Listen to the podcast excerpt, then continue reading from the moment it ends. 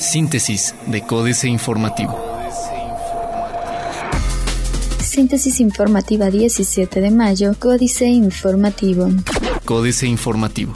Querétaro, cuarto lugar a nivel nacional en índice de paz positiva. El estado de Querétaro se encuentra en cuarto lugar a nivel nacional en paz positiva de acuerdo con el análisis Índice de Paz México 2018 realizado por el Instituto para la Economía y la Paz, en el que se detalla la situación que se vive en el país en torno a este tema. El índice de paz positiva se construye a partir de la evaluación de factores clave, buen funcionamiento del gobierno, distribución equitativa de los recursos, libre flujo de información, entorno empresarial sólido, altos niveles de capital humano, aceptación de los derechos de los demás, bajos niveles de corrupción y buenas relaciones con los vecinos. Rinde protesta nuevo consejo directivo de la AMPI en Querétaro. Bajo la batuta de Alejandro Curi Férez, presidente de la Asociación Mexicana de Profesionistas Inmobiliarios, AMPI, se llevó a cabo la toma de protesta del consejo directivo de la sección Querétaro este miércoles 16 de mayo. Para iniciar la ceremonia, el presidente nacional de AMPI destacó la labor que ha hecho la sección Querétaro en los últimos años, agradeció puntualmente a cada uno de los miembros de la asociación presentes en el evento. Plantea Luis Nava crear programas de barrios mágicos para impulsar el turismo local. Un programa de barrios mágicos para impulsar el turismo local y eliminar la connotación negativa de algunas zonas del municipio de Querétaro, propuso Luis Bernardo Nava Guerrero, candidato a la presidencia municipal de Querétaro por la coalición por México al frente. Agregó que Santa Rosa Jauregui, Hércules y Santa María Magdalena son algunos de los barrios que estarían contemplando en el programa para renovarlos y convertirlos en atractivos turísticos. El PAN y Roberto Sosa Pichardo no han violado la ley en corregidora. La publicidad del Partido Acción Nacional y de la campaña de Roberto Sosa Pichardo a la presidencia municipal de Corregidora no ha incumplido alguna ley, declaró Cristina Fernández de Ceballos y Chavarría, dirigente del Comité Directivo Municipal del Blanque Azul. Ello ante la denuncia de Ricardo Astudillo, candidato a la presidencia municipal de Corregidora por la coalición del Partido Revolucionario Institucional y Verde Ecologista de México, en el sentido de que Sosa Pichardo había violado la normativa electoral por colocar publicidad en áreas verdes. AM. Cerezos estatales, segundos mejor calificados por CNDH. Ya se colocan las válvulas check en la capital. Transporte escolar gratuito no aumentará. Gobierno del Estado promueve acciones para el combate de la corrupción policial. Diario de Querétaro.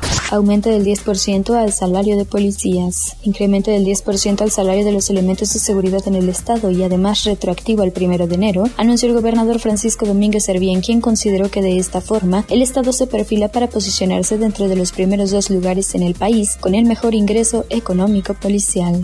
Crece industria vitivinícola en Querétaro. Nava hará 3 de 3 y todos los debates. Roberto Sosa ya entregó 3 de 3. Universal. Con acceso a Internet, 63.9% de la población de acuerdo con INEGI. Declara Silva ante Fiscalía por folletos. Según las declaraciones de Carlos Silva Resendi, secretario de Gestión Delegacional del municipio de Querétaro, ante la Fiscalía General del Estado, los folletos detectados al interior de las oficinas a su cargo contenían información preventiva y no propaganda electoral a favor del PAN, como lo denunció Morena en diciembre del año pasado. El TLCAN debe ser justo y fomentar la economía de acuerdo con Curi. Instituto Electoral del Estado de Querétaro protege a menores que aparecen en spots. El corregidor. Sacrifican a más de 700 mascotas al mes. Calendariza UAC debates para aspirantes al Senado. Detienen a narcos tras atentado en Juriquilla. Impulsar a Cepeda transporte barato para mujeres. Noticias. Crecimiento inmobiliario por arriba del 7% de acuerdo con Alejandro Curi. Rezago en valores catastrales, vandalismo y abandono afectan a viviendas del Infonavit, afirma Alegre Bojorques. Plaza de Armas. Se inaugura en campus del aeropuerto pista de pruebas. Todo listo para Feria del Queso y el Vino. Propone Adolfo creación de cuatro polideportivos en delegaciones. Velan por patrimonio histórico. Reforma. Persiste riesgo por hackeo, de acuerdo con Banxico. A un mes de haberse detectado el ciberataque, el Banco de México todavía no puede determinar si el riesgo al sistema financiero terminó. Ayudó en delito personal interno. El hackeo al sistema de pagos electrónicos bancarios se planeó desde hace un año tanto con personal interno como externo de las propias instituciones y autoridades financieras, de acuerdo con especialistas de tecnología que revisan el caso. Y de Estados Unidos a México, asilar a centroamericanos. Ven en 28 estados mejora educativa. La jornada. No ha terminado el ciberataque a la banca, advierte el Banco de México. El ciberataque que alteró la transferencia de fondos entre bancos desde finales de abril no ha terminado, lo afirmó ayer Alejandro Díaz de León, gobernador del Banco de México. Cifró en 300 millones de pesos el monto que los hackers sustrajeron de las cuentas de tres bancos, una casa de bolsa y una caja de ahorro popular, aunque guardó la identificación de las instituciones cuya conexión al sistema que moviliza las transferencias electrónicas fue vulnerada. Ante la posibilidad de llegar a Los Pinos, Zavala abandona la contienda. Al considerar que no tiene ninguna posibilidad de triunfo en la elección presidencial del próximo primero de julio, y luego de señalar que es inviable una candidatura independiente con el actual sistema político, Margarita Zavala Gómez del Campo renunció a la contienda y dejó en libertad a sus simpatizantes para votar por la opción que deseen. Suben a 30 millones las personas en informalidad.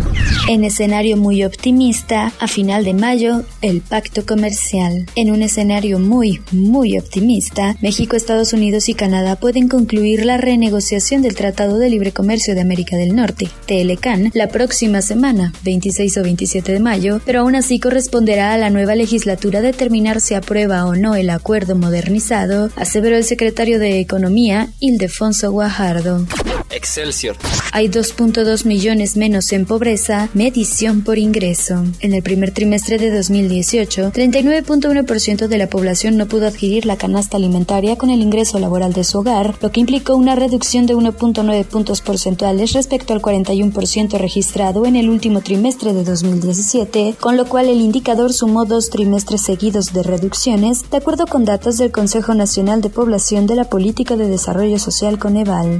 Por 300 millones montos desviados, revela el Banco de México. TLCAN, Reserva Federal y AMLO, todo queda para junio, reunión del Banco de México.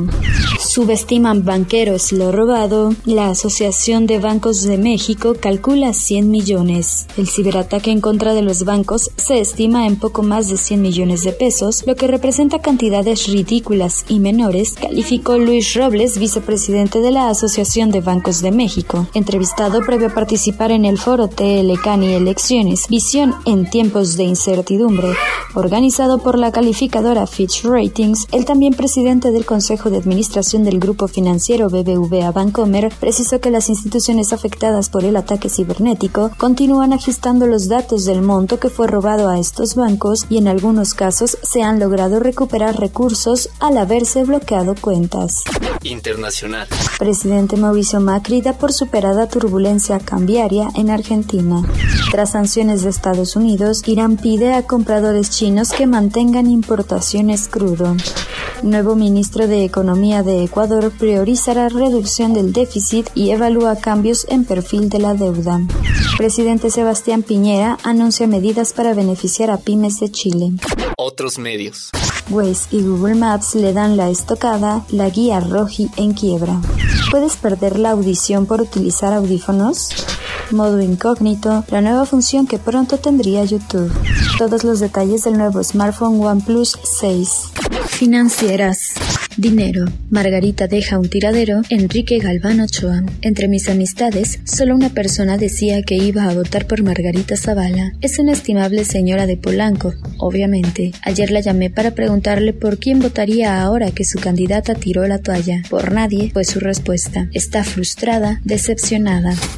México S.A. Varones presionan al trife Carlos Fernández Vega. Lo que debería ser un mero trámite, siempre con la ley en la mano, se ha convertido en un verdadero dolor de muelas, por decirlo suave, para los magistrados electorales, pues reciben todo tipo de presiones gubernamentales, de las jerarquías partidistas y los poderes fácticos para que sus resoluciones beneficien a uno u otro candidato o grupo, aunque todo indica que las más convincentes corresponden a los varones.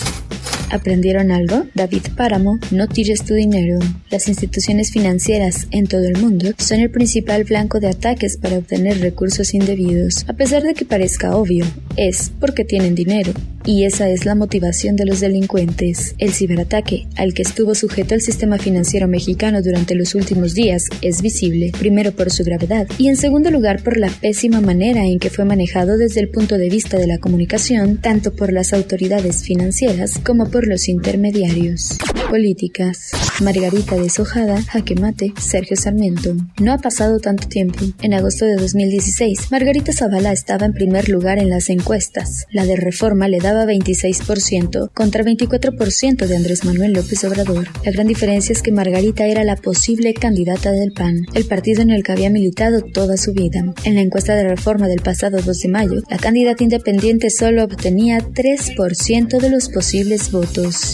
Venezuela después de la farsa electoral de Maduro, el informe Oppenheimer, Andrés Oppenheimer. Hay varios escenarios posibles después de la farsa electoral del 20 de mayo, organizada por el dictador venezolano Nicolás Maduro para reelegirse por otros cinco años, pero la mayoría de ellos llevan a la misma conclusión. Maduro se proclamará ganador y la crisis humanitaria de Venezuela empeorará aún más.